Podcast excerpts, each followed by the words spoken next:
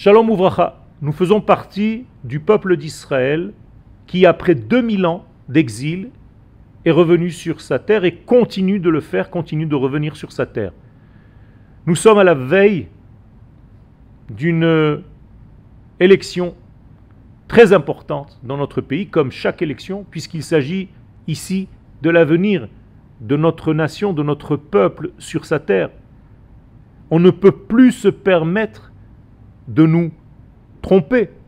Et donc il faut faire au niveau humain le nécessaire pour participer à ces élections et choisir selon ses convictions le parti qui va acheminer en fait ces valeurs divines pour lesquelles nous sommes venus vivre ici, selon l'ordre divin, que c'est à partir de cette terre, à partir de cette nation, de ce moment-là, de cette terre d'Israël, que la lumière divine peut se diffuser dans le monde.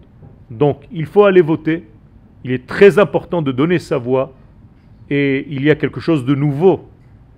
Et vous devez vous réjouir de cela. Nous devons nous réjouir de cela. C'est que nous sommes enfin associés à l'avenir de notre histoire.